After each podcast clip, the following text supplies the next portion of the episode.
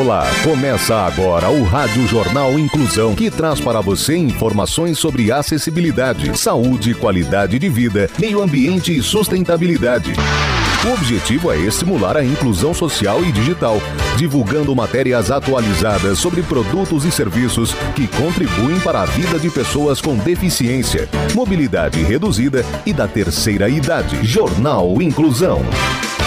Olá, hoje é quinta-feira, dia 31 de agosto de 2023. Eu sou Fernando Negrão Duarte e esse é o Rádio Jornal Inclusão. Hoje é dia do nutricionista. Participam dessa edição os repórteres Júlia Saori, Tamiri Souza, Clara Toscano, Laís Nascimento e Mariela Casabecchia. Vamos para os destaques de hoje. Jornal. Jornal. Inclusão Brasil.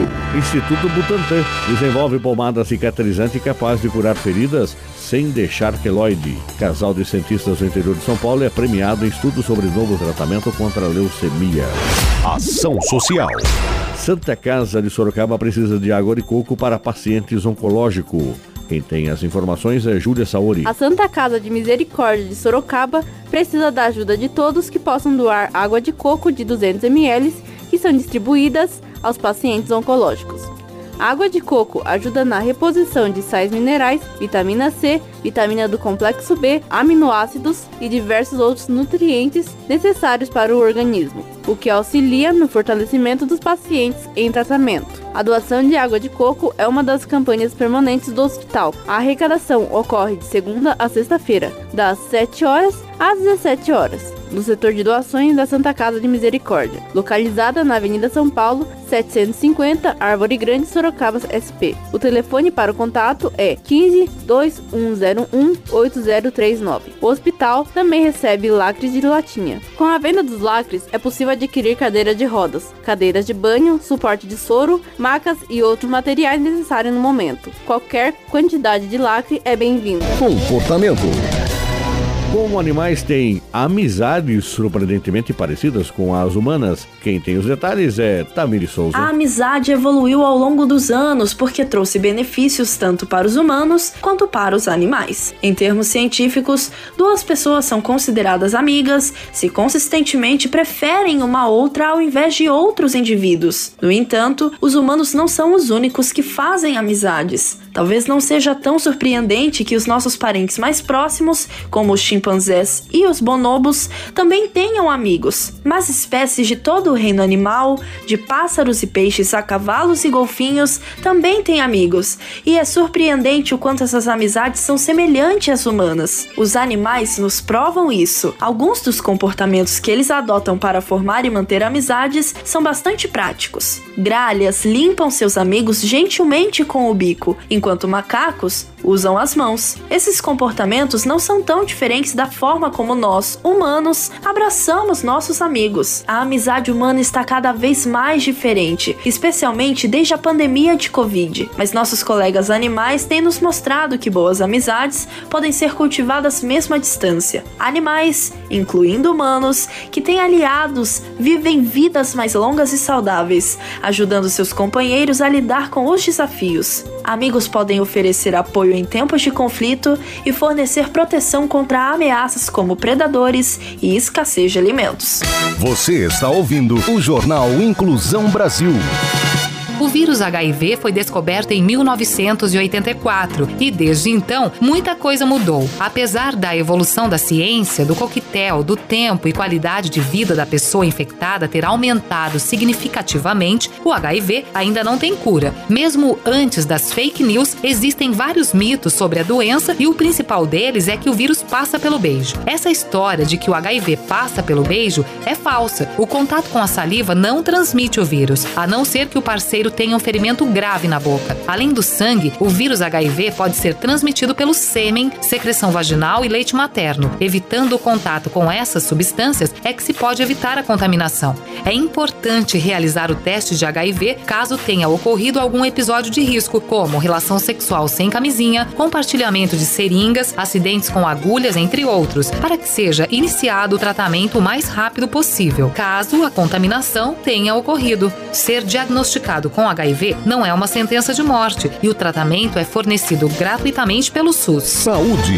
Com a menor taxa de natalidade do mundo, Coreia do Sul se prepara para o envelhecimento da população. Clara Toscano. A Coreia do Sul está envelhecendo e suas instalações de atendimento estão mudando para acompanhar. Em 2017, havia mais de 40 mil creches. De acordo com novos números, até o final do ano passado, esse número havia caído para 30 mil. Enquanto isso, à medida que a população envelhece rapidamente, o número de instalações para idosos aumentou de 76 mil em 2017 para 89 mil em 2022. As instalações para idosos incluem lares de idosos, hospitais especializados e agências de bem-estar que ajudam os idosos a navegar pelos serviços sociais. A mudança ilustra um problema de anos em que a Coreia do Sul não consegue reverter. Tem uma das populações que mais envelhece e a menor taxa de natalidade do mundo, que vem caindo continuamente desde 2015 apesar das autoridades oferecerem incentivos financeiros e subsídios de moradia para casais com mais bebês. Especialistas atribuem essa baixa da taxa de natalidade a vários fatores, incluindo cultura de trabalhos exigentes, salários estagnados, aumento do custo de vida, entre outros.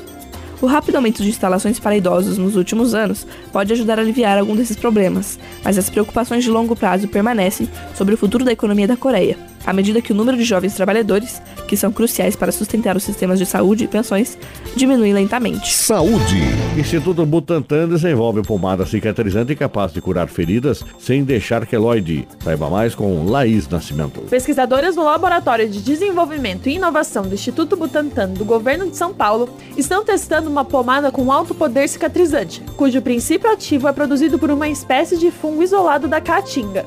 Resultados do estudo pré-clínico indicam que o produto é seguro e capaz de regenerar o tecido da pele machucada de forma muito eficiente, sem induzir a formação de cicatrizes e quiloides. O bioma foi selecionado por ser um ambiente pouco estudado e por ter uma rica biodiversidade, tanto em vegetais como em espécies de micro-organismos. Ao serem testadas com relação ao efeito antitumoral, ou seja, a capacidade de matar as células causadoras de câncer, surgiu a hipótese de que uma das moléculas poderia ter um efeito na regeneração celular, que é um processo relacionado à cicatrização de feridas, conta a cientista Ana Olivia. A farmacêutica Biotecnosense está desenvolvendo o produto de acordo com as normas da Agência Nacional de Vigilância Sanitária, a Anvisa para registro de produto dermológico em parceria com o Instituto Butantan. Ciência e tecnologia. Casal de cientistas do interior de São Paulo é premiado em estudo sobre novo tratamento contra a leucemia. Detalhes com a repórter Mariela Casavecchia. Um casal de cientistas de Salto de Pirapora foi premiado pelos resultados de uma pesquisa para o novo tratamento contra a leucemia. O prêmio foi entregue pelo Instituto do Câncer do Estado de São Paulo, Octávio Frias de Oliveira. João Agostinho Machado Neto, de 36 anos, e Kelly Lima, de 39 anos, são nascidos em Salto de Pirapora. O estudo do casal mostra a ação de uma molécula que é capaz de matar a célula leucêmica. Abre aspas. Neste estudo, nós descobrimos uma nova classe de compostos inibidores que pode ser utilizado no tratamento da leucemia, o que aumenta as opções de tratamento já existentes isto é, particularmente importante para pacientes que não responderam ou são intolerantes às opções disponíveis atualmente. Fecha aspas, explica João. O estudo, desenvolvido junto com o professor Eduardo Magalhães Rego, foi premiado na 14ª edição do Prêmio Octávio Frias de Oliveira, na categoria Pesquisa em Oncologia. O casal concorreu com outros 32 trabalhos e foi o primeiro colocado. De acordo com o casal, o estudo revelou não apenas uma nova opção de tratamento contra a leucemia, mas também que combinar esse tratamento com outros já usados pela medicina aumenta as chances de cura. O casal mora em São Paulo atualmente. Eles trabalham juntos em outras pesquisas, que ainda estão em andamento, e pretendem continuar se dedicando aos estudos oncológicos. Jornal Inclusão Brasil. O Rádio Jornal Inclusão de hoje termina aqui. Você também pode escutar o Rádio Jornal Inclusão em formato de podcast no Spotify. Se quiser entrar em contato com a gente, envie um e-mail para radioniso.br, repetindo radioniso.br ou pelo nosso WhatsApp, número 15 99724 3329, repetindo 15 99724 3329. Obrigado pela audiência e até o próximo programa. Termina aqui o Rádio Jornal Inclusão, um projeto de extensão universitária da Agência de Comunicação da Universidade de Sorocaba. Jornalista responsável e apresentação, professor Fernando Negrão Duarte. Reportagens, Agência de Comunicação da Universidade de Sorocaba. Gravado no Laboratório de Comunicação da Universidade de Sorocaba, com edição de Douglas Vale e coordenação técnica de Luiz Rodrigues. Até a próxima edição.